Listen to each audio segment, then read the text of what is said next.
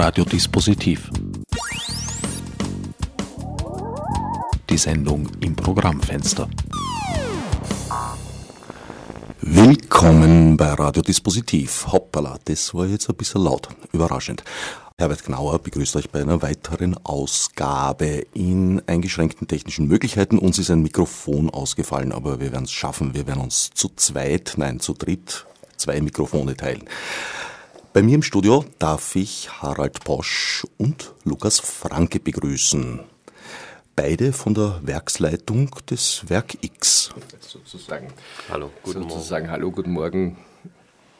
Danke ja. für die Einladung. Morgen ist jetzt erklärungsbedürftig. StammhörerInnen wissen es bereits, die Sendung wandert ja mit der Sonde nach Westen. Das heißt, in Linz schreibt man jetzt Mittwoch. In Innsbruck, glaube ich, Donnerstag und in Dornbirn auch schon später am Abend. Und was man in Rudolstadt am Saaleknie schreibt, das weiß ich immer erst nachher. Okay. Mhm. okay. Werk X, der neue Theatertrust Vielleicht gehen wir zurück an, an den Anfang. Das ist natürlich immer willkürlich. Was ist der Anfang? Setzen wir ihn dort, als das erste Mal das X-Symbol auf dem Wiener Theaterhimmel erschien. Das, das Label sozusagen. Das Label. Ja, das war 2004, äh, lustigerweise sogar hier in der Nähe, örtlich, äh, am Prater, äh, in der Praterstraße, am, am Nestreuplatz. Äh, in einem Bürotower, der im Rohbau stand, damals noch der Galaxy Tower, äh, wo wir äh, einen Abend gestaltet haben mit dem Titel One Night Stand, Stücke für eine Nacht. Wir haben zehn Kurzstücke in Auftrag gegeben bei Autoren zu schreiben und zehn Regisseure eingeladen, die zu inszenieren. In jedem Stockwerk ein Stück, in der Tiefgarage bis in den 22. Stock hinauf ähm, verteilt, also jeden zweiten Stock war das. Und äh, die Stücke wurden fünfmal gespielt, das heißt 50 Aufführungen in einer Nacht. Die Zuschauer konnten mit dem Lift rauf runterfahren und sich alle 30 Minuten woanders ein Stück anschauen. Und äh, Lukas Franke war äh, zu der Zeit auch schon Dramaturg bei uns. Und äh, damit hat alles begonnen. Das war für eine einzige Nacht geplant. Äh, das hat so eingeschlagen, waren über 600 Leute da plötzlich. Wir, mit, äh, wir wären froh gewesen, wenn 200 gekommen wären. Ähm, dass ich dann mit meinem äh, bis heutigen Partner Ali Abdullah ähm, dann weitergemacht haben. Wir haben dann jedes Jahr so eine Art kleines Festival gemacht. Äh, 2004 war das im Galaxy Tower, 2005 waren wir im ehemaligen Kabelwerk äh, damals noch, wo, als die alten Fabrikshallen standen, wo Peter Stein auch seinen Faust gemacht gehabt hat.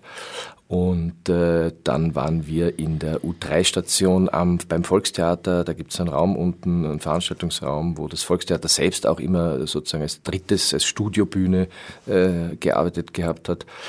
Und äh, dann waren wir auch im WUK mal, haben im WUK äh, auch mehrere Stücke gemacht. Also wir wurde immer größer, immer größer, es wurde immer mehr, es wurden aus einem Tag drei Tage, äh, Gott sei Dank ein bisschen auch, äh, wir haben damals mit ganz, ganz, ganz, ganz kleinen Förderungen gearbeitet, die Gott sei Dank aber auch immer ein bisschen mehr geworden sind, äh, bis wir dann eben 2009 ein eigenes Theater übernommen haben.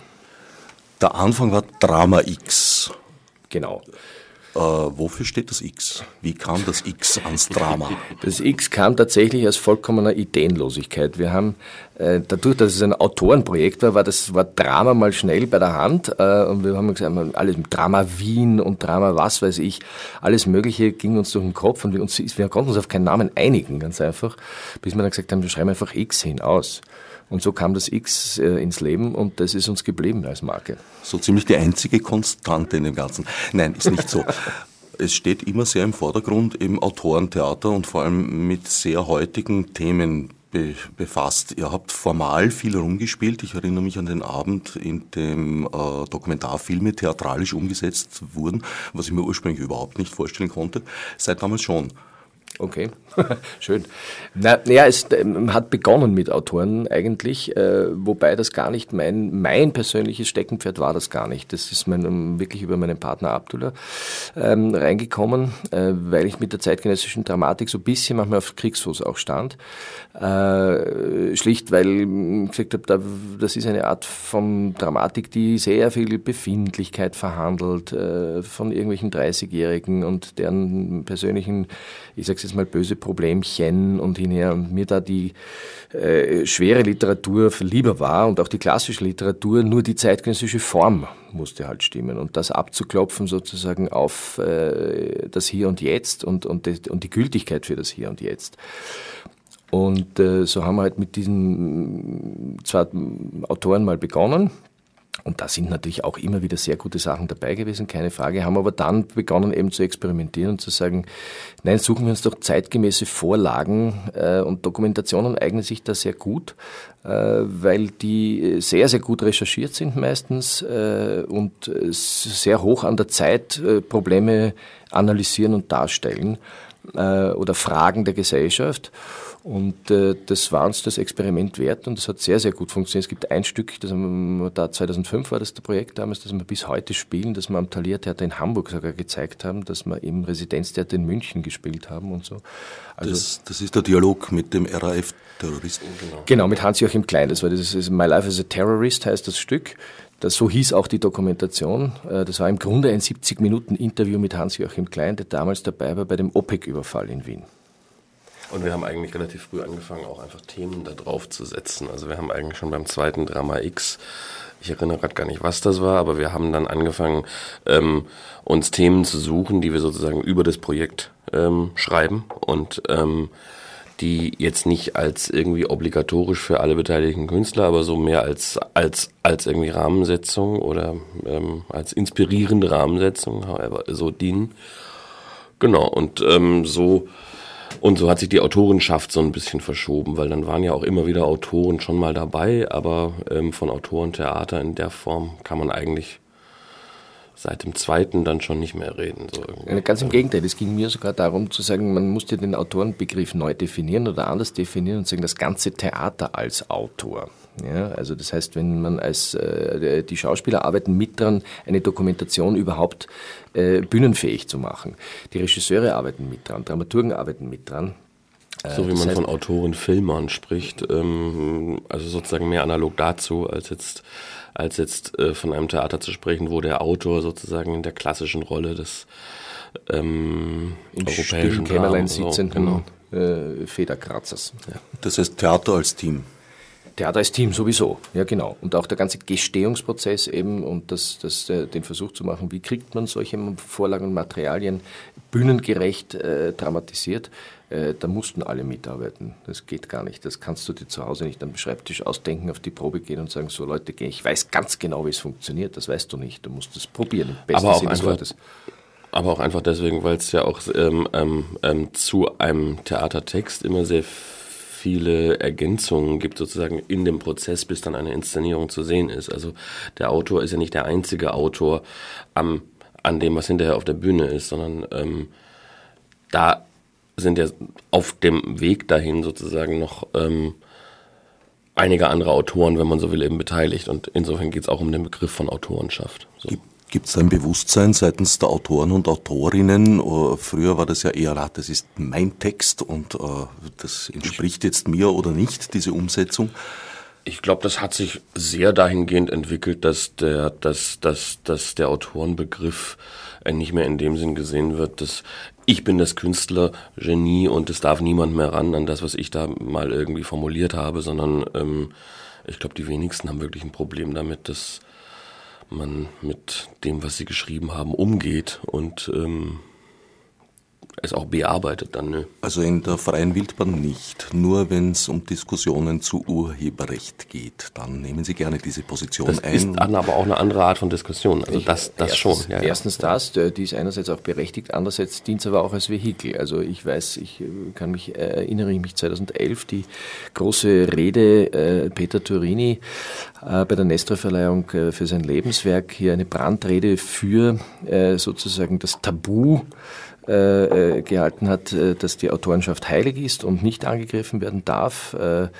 Und also ich wusste nicht, soll ich lachen oder weinen über diese Rede in Wirklichkeit, weil sie in Wirklichkeit sehr traurig war. Wenn man sagt, das kann doch nicht sein, dass ein Autor tatsächlich von sich selbst sagt, seine Schrift ist heilig. Das ist so kontraproduktiv wie nur irgendwas. Und ähm, da wird dann gern das Urheberrecht bemüht und in den Vordergrund gerückt äh, hat aber damit wenig zu tun in Wirklichkeit. Also ja. sagen, ein Autor, ich habe jetzt gerade inszeniert, eben Tex Rubinowitz hat, glaube ich, seinen ersten dramatischen Text überhaupt geschrieben in seinem Leben. Und ich habe ihn selbstverständlich zu Proben eingeladen und habe gesagt, Tex, du kannst jederzeit vorbeikommen und schauen. Und er hat gesagt, nein, wieso soll ich das tun? Und ich habe den Text geschrieben, jetzt gehört er der Welt. Und er kam dann zur Generalprobe und hat keinen, ich habe dann gesagt, wir haben auch keinen einzigen Satz gestrichen, weil es auch so ein sehr kurzer Text war, aber äh, äh der hatte damit überhaupt kein Problem. Wir aber wissen, tatsächlich ist es, also das vielleicht noch dazu sozusagen im, im, im, im, im, wenn ich das so nennen will, im Zeitalter von Creative Commons etwas absurd, ähm, von einem Begriff des Kunstwerks in der Form zu reden, dass es irgendwie sakrosankt sei, damit umzugehen und das geistiges Eigentum ähm, dann so zu behandeln sei, wie es damals in dieser Rede eben irgendwie eigentlich, eigentlich, also was da eigentlich drunter lag. Ähm, das sieht natürlich anders aus, wenn es um die Vergütung der Künstler geht. Also da würde ich tatsächlich anders über dieses Thema reden, aber in dem Sinn, dass man an das Werk nicht ran darf, äh, ja, hat vielleicht ein bisschen den Schuss nicht gehört. Ähm, also nämlich den der Digitalisierung und was das alles mit sich bringt, die letzten Jahre. Wer sich informieren möchte, die Rede ist, glaube ich, auf YouTube zu sehen, ebenso wie eine ziemlich, finde ich, gute und in sich konsistente Entgegnung.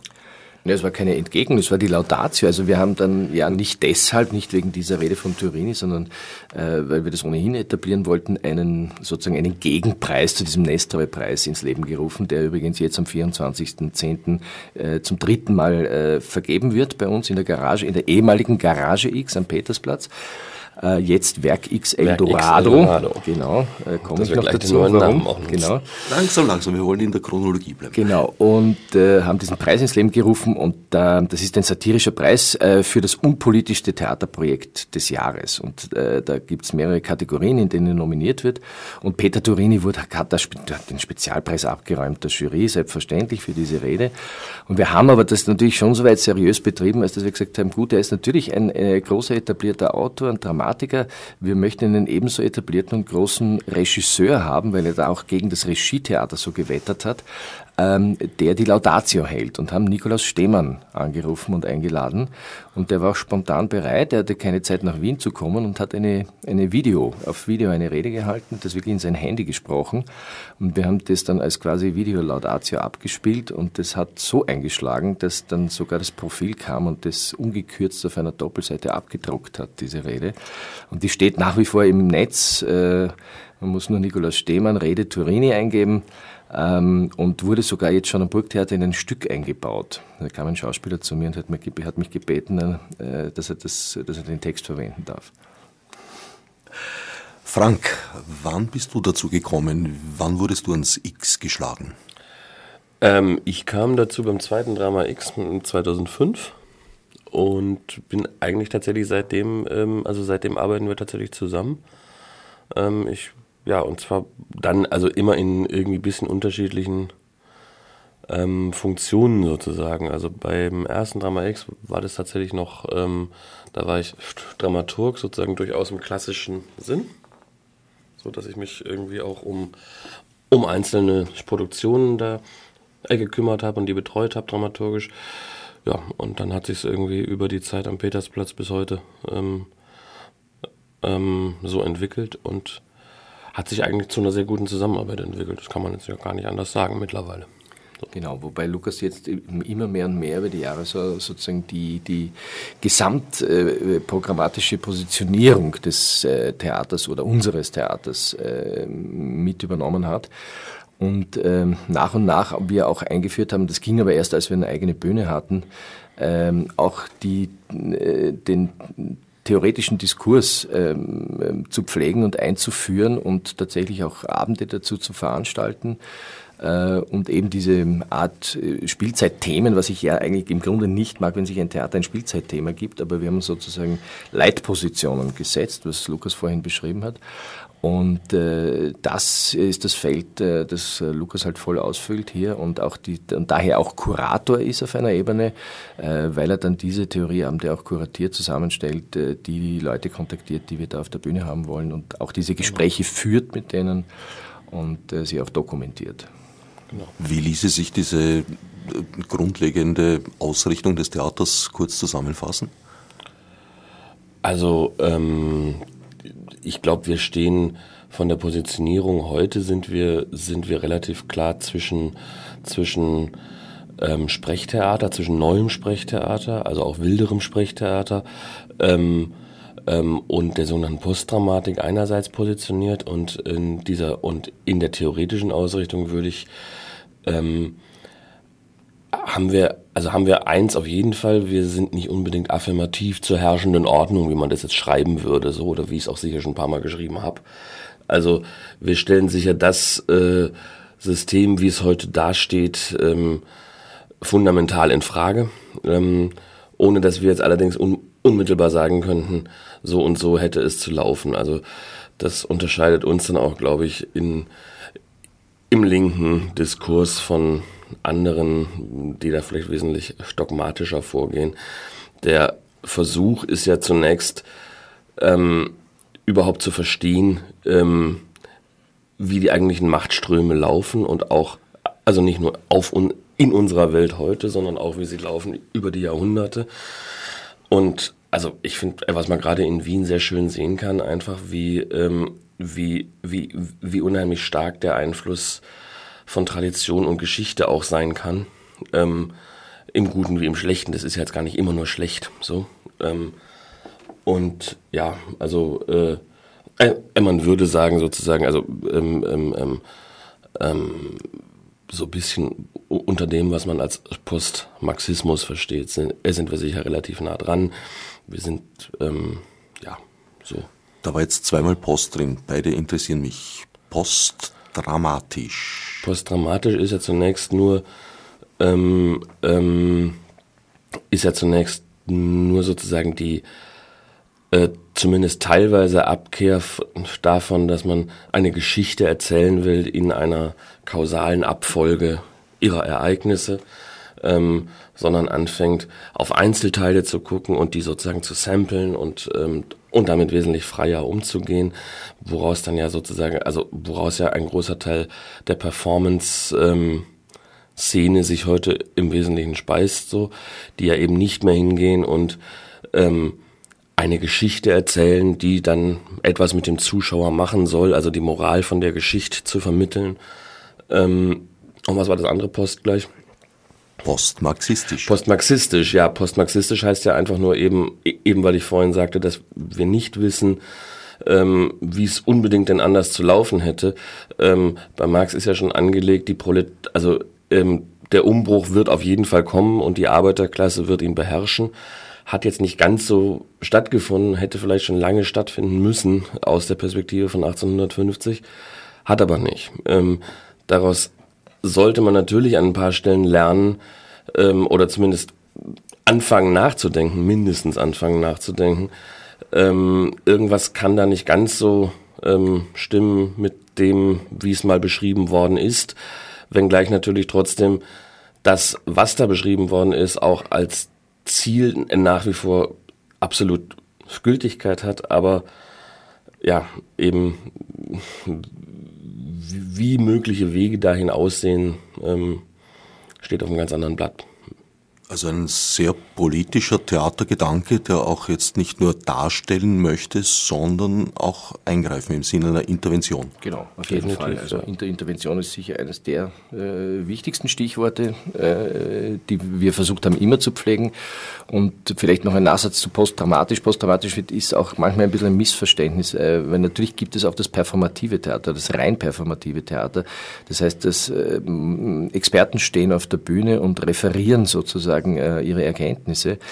Ähm, das machen wir nicht. Das ist, das hat schon noch äh, sehr wohl die dramatische Form. Es sind sehr wohl meistens tatsächlich noch Schauspieler, die auf der Bühne stehen äh, und auch äh, durchaus dramatisch oder dramatisiert vor, verdichtet vorgehen.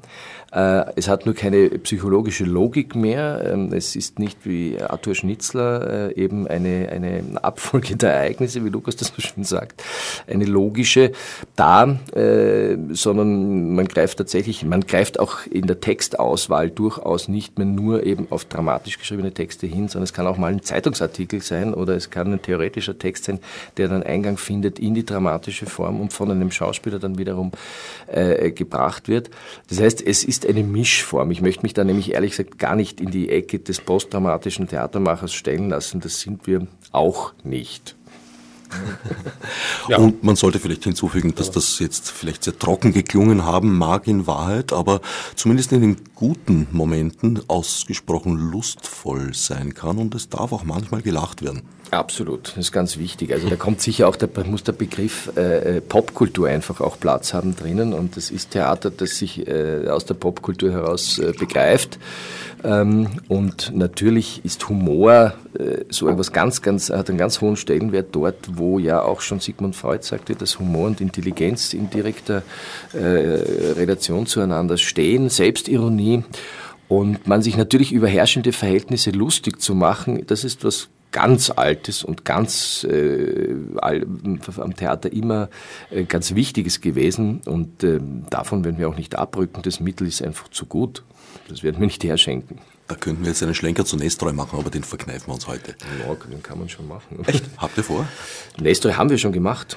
Wir haben Nestor sein Gesamtwerk gemacht. Also das hieß Sein Gesamtwerk so. ja, in zwölf Minuten? Naja, so ungefähr. Wir haben drei Regisseure so eingeladen, an einem Abend das Gesamtwerk von Nestor zu inszenieren. Was hat das geheißen? Jeder hat sich Aspekte herausgegriffen aus Nestors Erzählform sozusagen. Äh, was weiß ich, wir haben gesagt, du kannst alle Couplets machen, du kannst alle Auftrittsmonologe spielen, du kannst, äh, die ja berühmt sind, Nestors Auftrittsmonologe, er hat sich immer selbst einen geschrieben ähm, oder so. Sich und, und dem Scholz. Äh, sich und dem Scholz. Äh, zunächst mal sich. Und das ist, äh, äh, das hat gar nicht schlecht funktioniert. Also vor allem eine Kollegin hat das äh, wirklich hervorragend gemacht und hat sich montiert einfach aus 17 Nestor-Stücken selbst einen Abend, äh, der sehr, sehr skurril war und sehr, sehr gut war. Und Nestor liebe ich heiß, weil Nestor ein hochpolitischer äh, Theaterautor und Macher war und ja. vor allem aber verstanden hat, nicht elitär zu sein, sondern ganz, ganz, ganz nah an seinem Publikum dran zu bleiben äh, und deren Leben, deren Geschichten, deren Probleme und die politischen, die Probleme der herrschenden Systeme auseinanderzusetzen. Der ist nicht umsonst auch im Gefängnis gesessen. ja, klar. und man müsste eigentlich sagen, dass diejenigen, die ihn heute so volkstümlich inszenieren, irgendwie, äh, die sind, die ihm total Unrecht tun. Genau. Ähm, das sind nicht die anderen. Ja, das Biedermeier ist eine sehr interessante Angelegenheit. Da sind wir nämlich eigentlich der PR-Masche des Biedermeiers auf den Leim gegangen. Wir haben das Sozusagen, Bild, das sie genau. von sich selber erzeugen wollten, mhm. dieses liebliche gefressen. Und mhm. in Wahrheit hat das ganz schön gemodert darunter und dahinter. Mhm. Absolut. Ja, aber wir haben jetzt äh, ungefähr ein Drittel der Sendezeit hinter uns. Das äh, belohnen wir uns jetzt nicht mit einer Musikeinspielung, sondern indem wir zum nächsten weitergehen. Die nächste Station des X war die Garage. Genau, das war die Garage X, das ehemalige ist. Äh, ist. Nein, ja, jetzt eben nicht mehr, auch schon wieder Geschichte. Nein. Äh, in einer Form. Also, Lebendige Geschichte. Genau, eine die Garage X. Die Garage, X ist Geschichte. Na gut, wollen wir sie erzählen. Genau, die äh, in kurzen Worten. Wir haben also dann 2009 äh, die Gelegenheit bekommen, äh, das ehemalige Ensembletheater am Petersplatz zu übernehmen. Äh, da der vormalige Leiter, der das 39 Jahre gemacht hat, Dieter Haspel, einfach in Rente gegangen ist. Er hat sogar bei uns noch ein, ein zwei Jahre weitergearbeitet.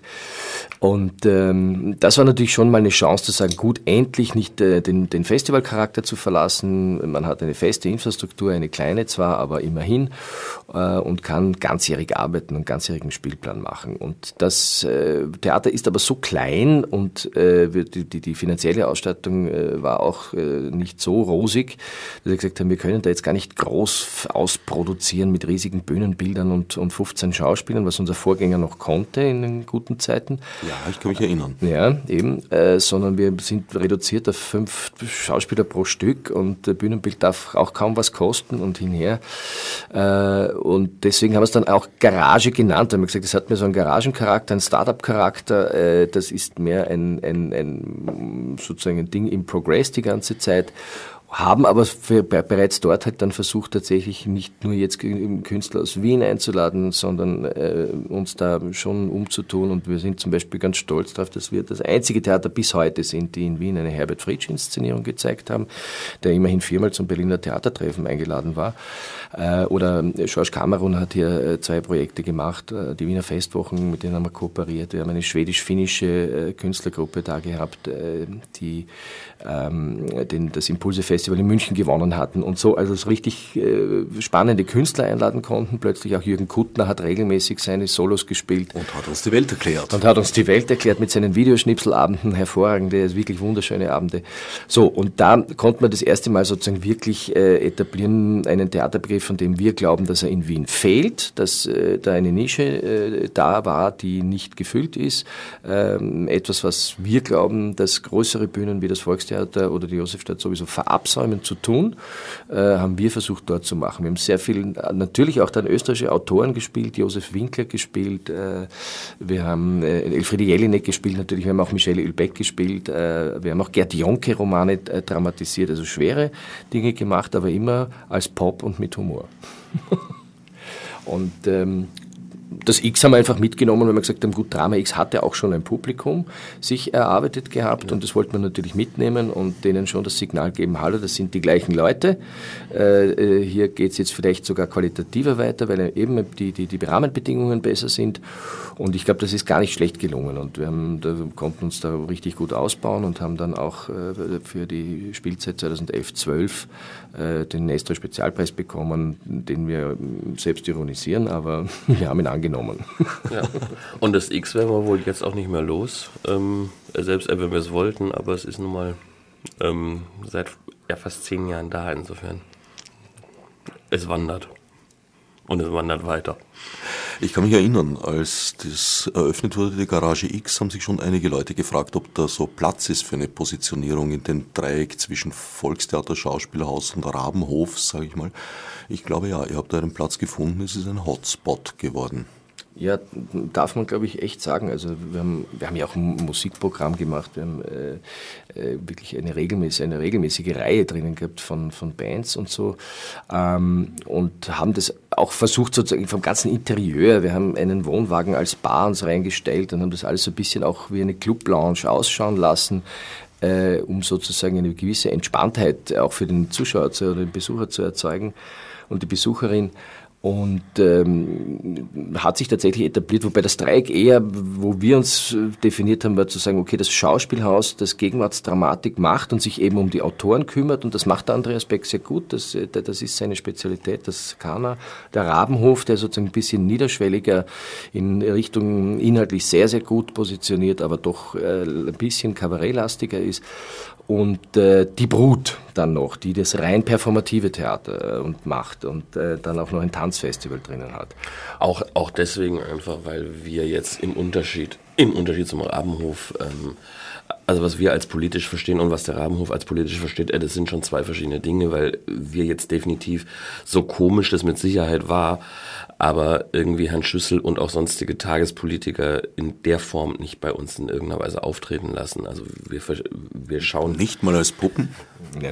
nee, wir schielen, wir schielen in dem Sinn gar nicht auf Tagespolitik und wollen das auch nicht, ähm, sondern schauen auf einen Politikbegriff und so. Ne? Also das ist schon eine starke Unterscheidung. Also es geht mir ums Grundsätzliche einerseits und auf der anderen Seite dann auch rein äh, von der, vom, vom Ansatz der, der, der Theaterpraxis auf der Bühne äh, sind wir viel Regietheaterlastiger. Wir haben immer versucht, auch junge Regisseure zu finden, die eine starke eigene Handschrift äh, haben und äh, auch das zu fördern und äh, uns tatsächlich aufs Sprechtheater festzulegen. Ja.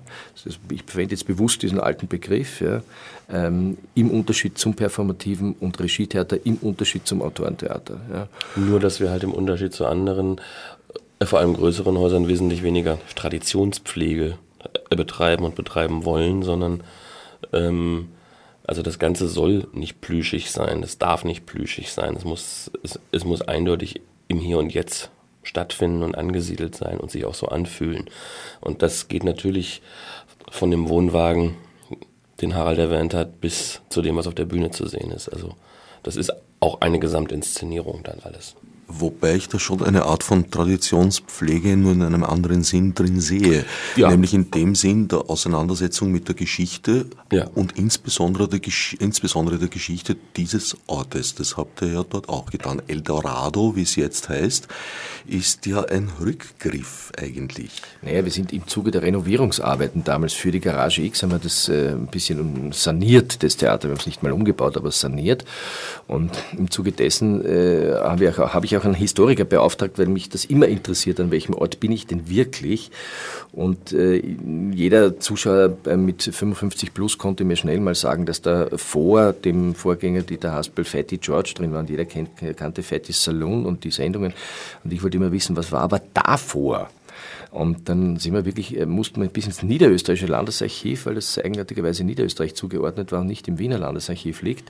Äh, deswegen haben wir auch lange suchen müssen. Sind wir draufgekommen, dass das bereits als Etablissement gebaut wurde, geplant wurde. Davon gab es im ersten Bezirk offenbar sieben, acht äh, solche Locations die 1000 Quadratmeter groß, eine Art Varieté, Revue, äh, ähm, Erlebnisgastronomie, da wurde das alte Rom nachgebaut, das alte Ägypten nachgebaut, das Pappmaché oder was auch immer man damals für Materialien verwendet hat, äh, mit Tanzflächen, mit Kegelbahnen, mit Wasserbecken, mit allem Möglichen. Und das gab es eben hier am, dort am Petersplatz Nummer 1 auch. Der Zugang war vom Graben 26, äh, das war der Haupteingang und unser Eingang war der Hinterausgang eigentlich, wo die wieder raus konnten. Drei, das, und das war über drei Stockwerke tief ins Erdreich gebaut ähm, äh, mit, wir haben den Flaschenaufzug noch gefunden, äh, mit dem äh, die Bierkisten aus dem dritten Keller in den zweiten hochgezogen wurden und so weiter.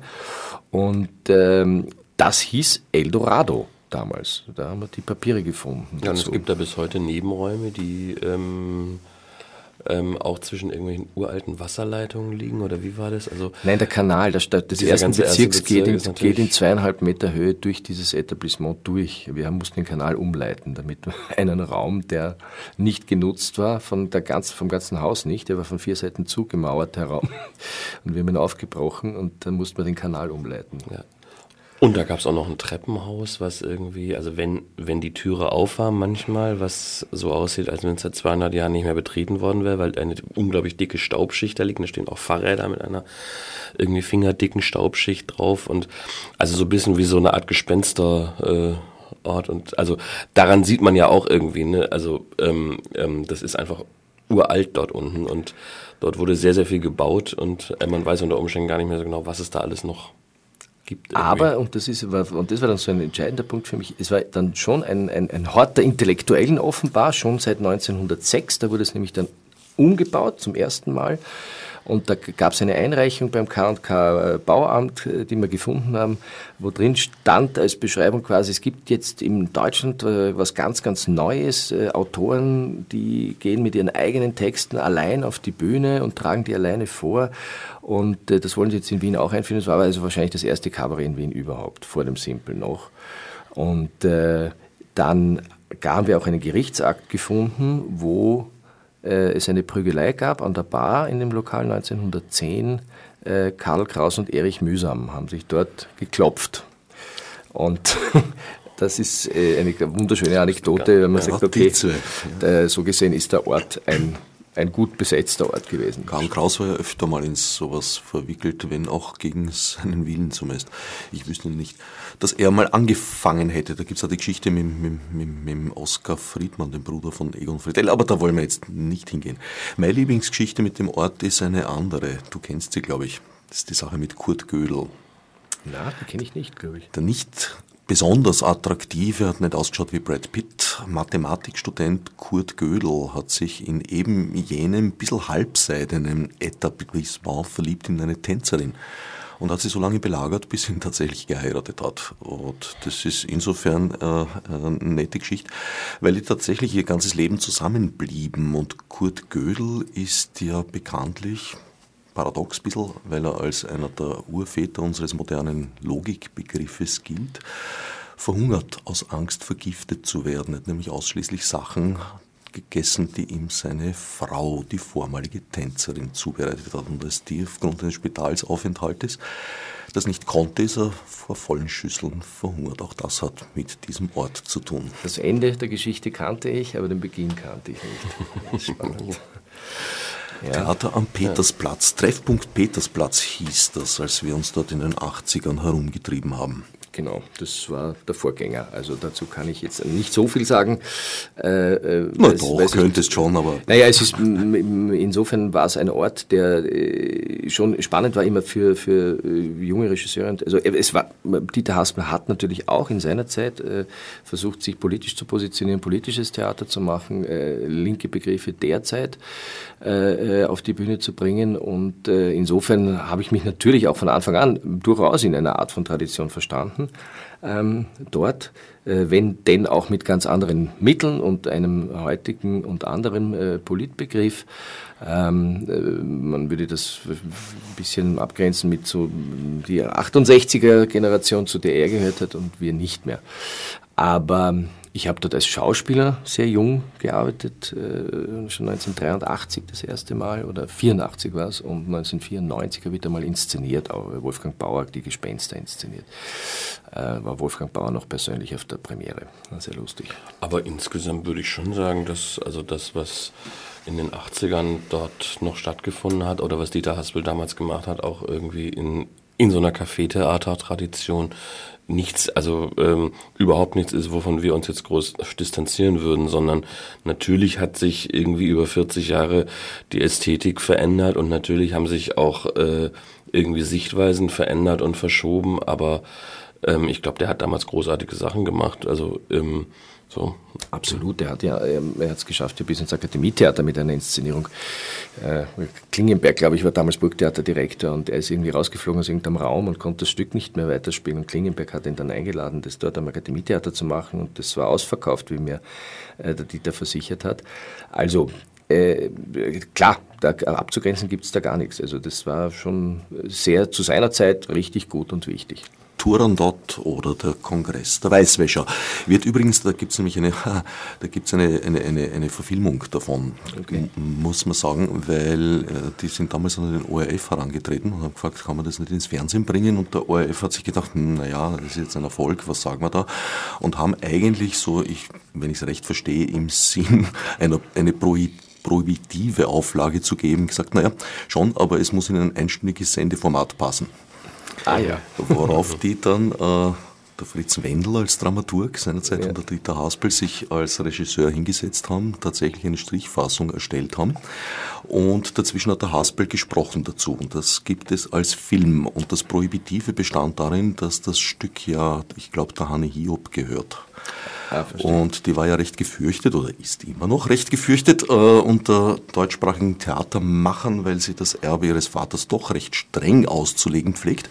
Und deswegen haben sie gedacht, ne, das kriegen sie nie. Und Überraschenderweise, Hanne Hiob hat es erlaubt, diese Fassung, es gibt sie und sie wird sogar demnächst gespielt im Werkel in Donaustadt. Genaueres weiß ich auch nicht. Okay. Naja, das hat er ja auch gemacht mit einem Stück und das ist ganz interessant, das führt nämlich jetzt fast schon ins Werk X herauf. Äh, er hat ja die äh, Uraufführung äh, der Proletenpassion gemacht, 1976 und davon gibt es auch eine Fernsehfassung, eine Kurzfassung in Wirklichkeit. Und äh, wir im Werk X sind jetzt mit diesem Wandern in diesen, und jetzt bewusst das, das Klischeewort genommen, äh, in den Arbeiterbezirk Meidling hinaus, ähm, haben uns dazu entschlossen, als erste, glaube ich, wieder äh, die Proletenpassion fortzuschreiben also von 1976 an weiterzuschreiben bis ins Heute und Hier und Jetzt herauf, mit dem Autor Heinz Unger gemeinsam, dem, äh, der das seinerzeit in Worte gegossen hat, was 25 Leute äh, äh, zusammengetragen haben, wie er uns erzählt hat. Und äh, am 22. Jänner 19, äh, 2015 ist Premiere im Werk X. Projekt Passion 2015 FF heißt es im Moment. Bleiben wir noch kurz im Garagenkeller. Wie soll es denn dort weitergehen, seit es nicht mehr die Garage ist? Genau, also der Garagenkeller nur abgerundet. Wir haben natürlich dort, insofern war das Budget sehr eng, dass wir nur vier Eigenproduktionen pro Jahr machen konnten und in den, in den Rest, in den Lücken dazwischen auch vier bis fünf äh, Co-Produktionen mit freien Projekten ge gemacht haben, mit freien Theaterprojekten äh, aus der Off-Szene, auch aus Berlin und aber auch aus Wien. Und nun wandern wir mit diesen Eigenproduktionen ins Werk X, in den 12. Bezirk, können die dort größer machen, können auch mehr davon machen und haben den Petersplatz halten wir jetzt zur Verfügung tatsächlich der freien Szene. Es gibt seit 15 Jahren kein eigenes Haus mehr für die freie Szene in Wien.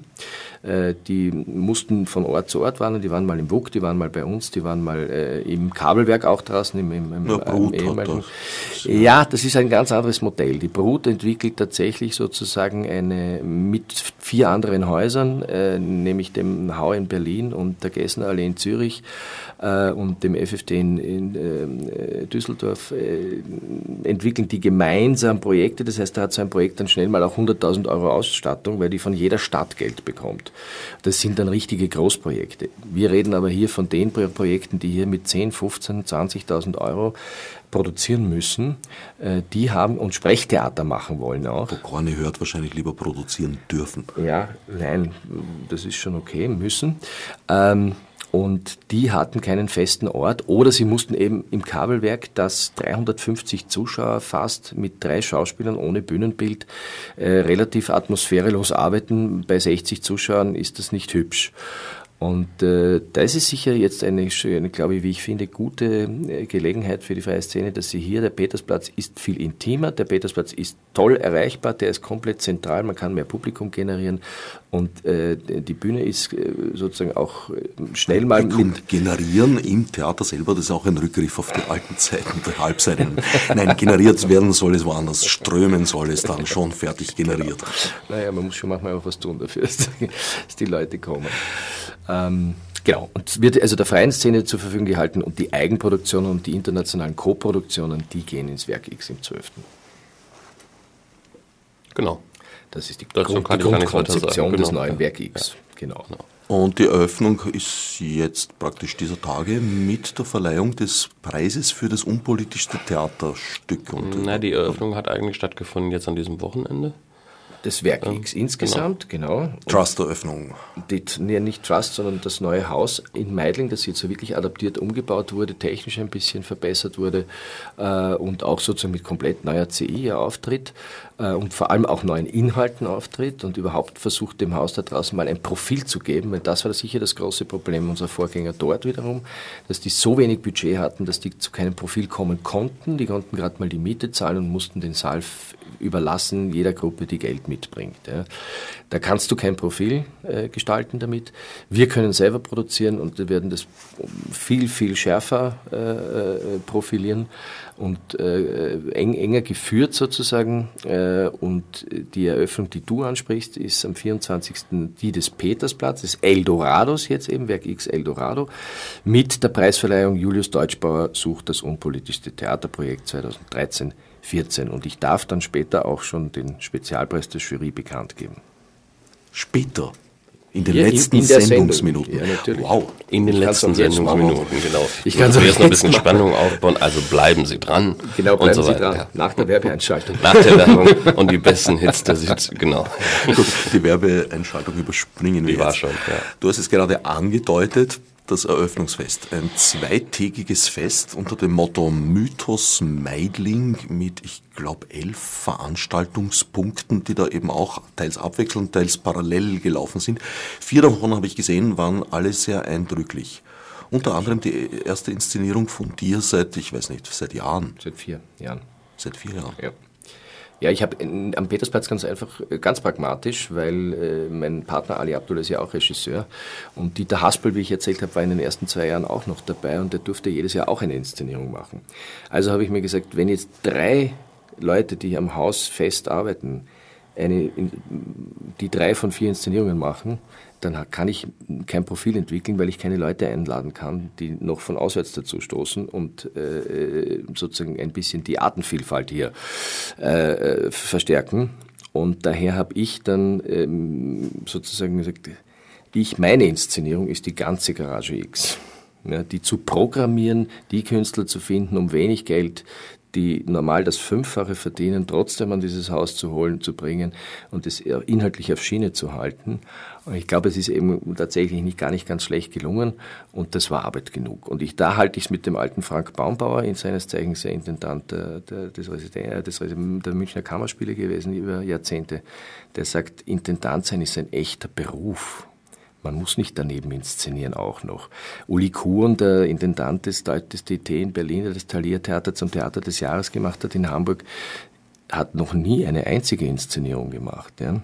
Also das, die, ich hatte auch nicht die Eitelkeit sozusagen, äh, in meinem eigenen Theater auch noch der beste Regisseur sein zu müssen. Die habe ich nicht.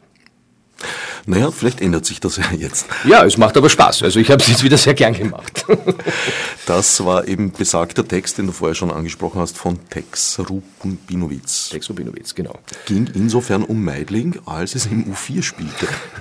Ja, wir haben, äh, äh, Lukas, der hier sitzt, hat uns, wir haben das gemeinsam erarbeitet, das Thema. Ähm, es war die Idee Mythos Meidling, weil wir auch da rauskamen und natürlich Halbwissende waren, wie alle anderen auch, und keine, äh, nur Klischees mit hatten über Meidling im Koffer.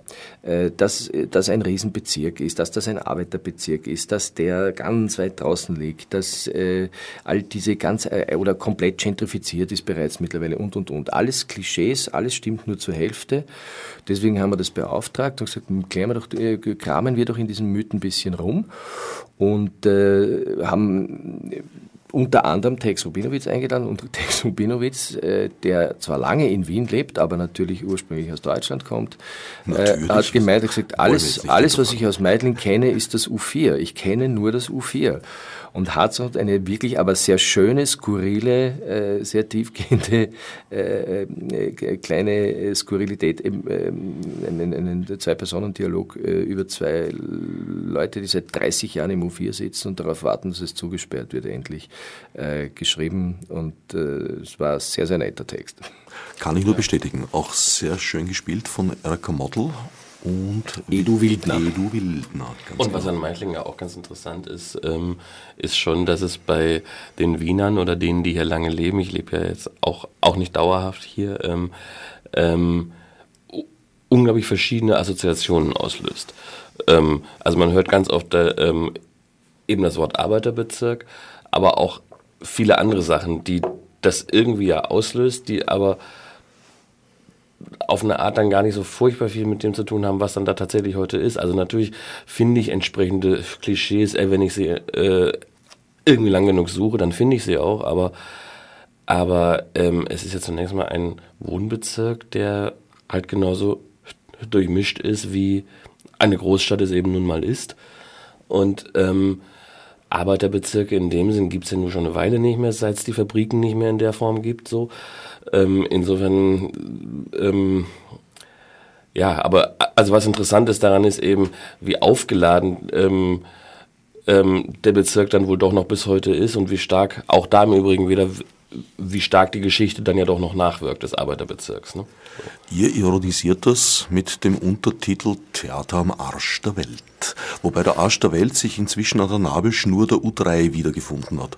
U3, dann die U6. Ah, U6, pardon. U6, genau. Ich bin der Legastheniker. Ja, ja, die, ne, die U6 fährt da tatsächlich äh, direkt vor unser Theater. Man ist wirklich vom Westbahnhof in neun bis zehn Minuten da, also von Marie-Hilfer-Straße bis zu uns. Und äh, wir mussten das ironisieren, weil äh, tatsächlich aus der Kollegenschaft äh, oder viele, als wir angekündigt haben, dass wir das Theater da draußen übernehmen, gesagt haben, was, wo jetzt da draußen? Das ist ja unklar, da fährt doch kein Mensch hin, das ist ja am Arsch der Welt. Und dann haben wir gesagt, gut, dann machen wir das, müssen wir offensiv damit umgehen. Und wir müssen ganz einfach sagen, so, jetzt stellen wir das mal zur Überprüfung frei. Ja, und haben, nennen uns auf unseren äh, Plakaten eben auch das Theater am Arsch der Welt, um es zur Diskussion zu stellen. Und bis jetzt ist jeder noch, der äh, draußen war, äh, hat, musste am Ende lachen und gesagt hat, ja, natürlich, es sind fünf U-Bahn-Stationen und du bist am Karlsplatz in zwölf Minuten. Und wir haben uns natürlich auch sagen lassen, dass wenn wir jetzt Plakate machen, auf, auf denen Theater am Arsch der Welt steht, dann wird das vermutlich für eine Art von Gesprächsstoff sorgen. Komischerweise ist dieses Kalkül komplett aufgegangen. und es gab keine Proteste der Anrainer und Anrainerinnen? Ja, es gab natürlich ein paar, die, die sich auf den Schlips getreten gefühlt haben. Ist auch okay. Wir haben aber auch die, äh, sogar die Bezirksvorsteherin, die Gabi Wotter, war damit konfrontiert und haben mir gezeigt, die Plakate ganz offensiv. Und wir und haben auch andere Plakate. Wir rufen auch auf nach Meidling zu kommen. Äh, nach Meidling, nach Meidling ist auch ein Plakat. Frei nach Tschechows, nach Moskau, nach Moskau. Genau. Gibt es auch dieses Plakat. Uns, ich weiß nicht, ob Sie das ehrenvoller empfinden. Ja, genau. Nein, und die haben, wir konnten da alle lachen und schmunzeln drüber. Nein, und jetzt habe ich sie ja mitgekriegt durch die Eröffnung. Jetzt haben wir ja Gott sei Dank wirklich eine schöne Medienresonanz. Die Frage tauchte überall auf und Meidling ist in aller Munde im Moment, ja, was, äh, seit wir da eröffnen. Und das, äh, damit ist alles gewonnen. Ihr werdet noch eine Tafel kriegen als die Begründer des urbanen Meidling. Gleich neben Josef Stalin auf der Meidlinger Hauptstraße. Ja, damit sind wir natürlich bei einem weiteren Höhepunkt die volksbildnerische Intervention von Kurt Palm. Herrlich, wunderbar. Ich habe das Mehlbackerl nicht ja, gewonnen, Stalins Feinstes. Schade, schade. Nein, das war eine ganz schöne Sache. Äh, das war genau so etwas, was ich mir gewünscht habe, als wir das Thema Mythos Meidling äh, ausgeschickt haben an die Autoren. Kurt Palm hat mich dann angerufen plötzlich und gesagt, Harald, ich muss mit dir vorher aber reden drüber, weil ich weiß nicht, ob ihr das machen wollt. Äh, und dann haben wir uns getroffen und dann sagt er, ich habe entdeckt, dass Josef Stalin 1913 äh, fünf Wochen in Meidling gewohnt hat, nicht nur in Wien, sondern in Meidling und nicht als Tourist, sondern tatsächlich, um politisch zu arbeiten, mhm. äh, unter einem Pseudonym abgestiegen ist in Wien. Äh, wie wir gelernt haben, bei Kurt Palm hatte er in der Zeit zehn Pseudonyme ähm, in dem Vortrag. Und zwar, um die Politik äh, der Habsburger zu studieren, wie die mit dem, mit dem Vielvölkerstaat umgehen, weil ja in sozusagen der Revolutionsvorbereitung für 1918 zu gewärtigen war, dass sie auch mit sehr vielen äh, Volksgruppen in der späteren Sowjetunion umgehen werden müssen. Äh, und wie Kurt das formuliert hat und gesagt hat, und alles das, was die Habsburger gemacht haben, nicht machen wollten. Mhm. Und die Tafel hängt heute noch. Auch das verdanke ich ihm, dieses Wissen, wie es dazu kam, die Erhaltung russischer Kriegsdenkmäler. Es ist im Staatsvertrag festgeschrieben und daran haben sich alle russischen Führer nach Stalin ja. die Zähne ausgebissen. Also Khrushchev hat gesagt, bitte tu jetzt die Tafel da weg. Und gesagt, nein, der Staatsvertrag, das ja, dürfen wir nicht. Und wie wir seit Kurt Palm jetzt eben auch wissen, ähm, hätte Putin quasi das Recht einzumarschieren, wenn man sie abnehmen würde. Insofern, er hat das, das will man ja nicht sogar riskieren. abgeleitet, dass möglicherweise in der Ukraine ähnliche Vorgaben ja, genau. genau. das genau. ist auf der Krim genau. auch so war. Äh, nein, das ist, das ist tatsächlich so und, und äh, wenn man Kurt Palm Glauben schenken darf, und das darf man, glaube ich, weil er das wirklich sehr, sehr genau recherchiert hat, ja. ähm, hat Khrushchev tatsächlich, damals war, glaube ich, Leopold Graz Bürgermeister in Wien, ein Schreiben äh, geschrieben an Leopold Graz, er möge diese Tafel abnehmen macht, hat kein Wiener Bürgermeister bis jetzt gemacht, weil Staatsvertrag. Ja, aber es ist auch noch nicht touristisch ausgeschlachtet, das wäre noch offen. Die Entdeckung mit Kurt Palm ist außerdem dieses Etablissement, äh, wie heißt das, Häusl am Spitz, wunderbar. Festsaal des Kleingärtnervereins äh, es, Espadrille, glaube ich. Ja, wir sorgen jetzt wunderbar. dafür, dass dann eine eine Horde von Hipster-Touristen ins Häuserl am Spitz kommt. Selbstverständlich. Alle aus Rudolstadt am Saal. Ja, nein, Club ich, ich, ich muss das wirklich an, an, der Stelle sagen, das war so eine kleine persönliche Entdeckung von mir. Also und, und mein, unser Vorgänger Erich Sperger, wir sind da einfach mal Schnitzel essen gegangen. Das ist ja eine ideale Kantine. Das sind sechs Minuten von unserem Theater zu Fuß nicht einmal. Und eben, man hat wunderschönen Garten auch im Sommer. Ähm, und ist halt wirklich skurril. Das ist ein altes Schutzhaus, ist über 100 Jahre alt in Wirklichkeit. Und äh, hat auch noch eine Einrichtung, äh, Holz, altes Holzgetäfel das Gasthaushalt ganz einfach mit diesem Veranstaltungssaal. Und äh, da haben wir gesagt, na gut, da muss Kurt Palm rein. Das ist äh, das Pferd Anna Fibrock Bühnenbild, habe ich gesagt. Ich habe ja gesehen, ihr habt auch im weiteren Spielplan dann den Ulysses von James Joyce. Da kann ich nur anraten, den Kurt Palm im Rahmenprogramm zumindest einzubinden. Sein Aal, er macht gerne so Koch, oder hat früher zumindest. Vielleicht kann man das reaktivieren, wäre nett. Da hat er gekocht, Rezepte, die im Ulysses vorkommen und hat, wie es seine Art ist, so wie über Stalin, hat er halt über Joyce und den Ulysses geplaudert sehr witzig, sehr informativ und der Aal war köstlich. Ja, hervorragend. Werden wir schauen. Ist eine, ist eine Berliner Produktion. An der Stelle muss man auch sagen, also Co-Produktion mit dem Ballhaus Ost in Berlin, mit denen wir auch in der Garage X schon viermal zusammengearbeitet haben. Und da spielen äh, wirklich ganz, ganz große Schauspieler, äh, nämlich Bruno K. Thomas und Mirko Kreibich, äh, beide am Thalia Theater in Hamburg, große Patricia Stars gewesen. Äh, Patricia Zakowska, ja, genau, äh, auch dabei und, äh, und Bruno Kartonos mittlerweile ja, am, am, Schauspielhaus in Köln äh, groß. Ähm, da freuen wir uns irrsinnig drauf, äh, solche Leute dann im Werk X zu haben. Ja, wir nähern uns leider langsam der des, dem, dem, danke, dem Ende der Sendezeit. Es blieb noch viel zu erwähnen. Also ich, ich habe auch sehr äh, toll gefunden äh, den Beitrag über die Erlebniswelt Meidling in dem Hotel, in der, in der Lobby. Ja, also die, die Idee, Robert Wölfel ein kurzes Stück darüber geschrieben, dass man Meidling, den Arbeiterbezirk in China, nachbauen will, so wie Hallstatt man nachgebaut hat und, eine, und ein paar Werbefuzis sitzen äh, zusammen und äh, überlegen, wie man sozusagen Arbeitswelten und soziales Elend mit Schauspielern darstellen kann. Äh, das ist ein ganz böser Text, ein sehr, sehr toller Text, äh, hat, hat mir wirklich gut gefallen. Werden wir von den Leuten, die da jetzt äh, mitgemacht haben, also mir fiel da Reinhold, Reinhold Moritz, Barbara Ungepflegt, eben Kurt Palm, ja auch Peter Koger und Georg Eisnecker und so weiter ein, werden die jetzt künftig in, eingebunden sein auf gewisse Weise, Kurt Palmer haben wir schon ewig versucht, immer wieder mal was zu machen. Das ist immer daran gescheitert, dass er keine Zeit hatte, Filme drehen musste, was für sich, Romane schreiben. Äh, mit Kurt Palmer werden wir auf jeden Fall weitermachen. Barbara Ungepflegt auch, hat ein Projekt in der Pipeline, äh, das wir machen wollen. Dann Robert Wölfel hat schon zum zweiten Mal bei uns gearbeitet. Christine Eder, die den Robert Wölfel inszeniert hat, inszeniert die Prolettenpassion, steht auch schon fest. Und ihr Stück, das sie in der Garage gemacht hat, David Foster Wallace, Unendlicher Spaß, 1500 Seiten Roman. Den nehmen wir wieder auf, auch im Werk X. Draußen kann man sich anschauen. Und äh, ich, wenn ich darf, jetzt noch kurz vor Sendungsende, würde ich vor allem gerne darauf hinweisen, wer noch allein in dem Jahr arbeiten wird. Wenn du schnell bist, du brauchst genau. auch noch Zeit, um äh, die, Nominees zu genau, bekannt zu geben. Pass auf. Oh, jetzt am 23.10. Wirklich große Premiere, freuen wir uns sehr. Marius von Meinburg inszeniert selber ein eigenes Stück von sich. Marius von Meinburg, äh, ganz bekannter deutscher Dramatiker, in über 40 Sprachen übersetzt, hat noch nie in Österreich inszeniert. Zuletzt hat er am Residenztheater in München und an der Schaubühne in Berlin gearbeitet. Äh, ist ganz toll, dass, der, dass wir den haben. Das Stück heißt auch Eldorado. Zufall Eldorado. Äh, 23.10. Premiere mit einem ganz tollen Ensemble. Äh, dann am 13. November äh, das Stück Seelenkalt, ein Roman von Sergei Minaev, einem, äh, ein russischer Gegenwartsroman über das Moskau der Generation Putin. Und am 22. Jänner eben Polettenpassion. Und dann im Mai kommt noch Milan Peschel, der auch noch nie inszeniert hat in Wien. Der Volksbühnen-Schauspieler von der Volksbühne am Rosa-Luxemburg-Platz und ganz berühmter Filmschauspieler. Jetzt bleibt gerade noch Zeit für die Nominees? Die Nominees habe ich nicht alle mit. Die darf ich auch. Die Nominees sind ausgesandt, aber ich habe den Spezialpreisträger. Den kann, darf ich hier an der Stelle. Wir haben Kategorien wie den längsten Zeigefinger, der beste Nachwuchsweltverbesserer, der größte Gönner und den Spezialpreis der Jury erhält heuer Georg Springer für sein Lebenswerk. Wer wissen möchte, warum, wird wann ins Eldorado am Petersplatz gebeten? Freitag. Am Freitag, dem 24.10., Julius Deutschbauer verleiht den Preis für das unpolitischste Theaterprojekt 2013 und 14. Und vorher so. am Donnerstag Mars von Meilenburg in Meidling. Ich danke meinen Gästen Harald Bosch und Lukas Franke für diese launige Darstellung, was in Werk X heuer noch und kommendes Jahr vor allem zu erwarten sein wird. Gerne, gerne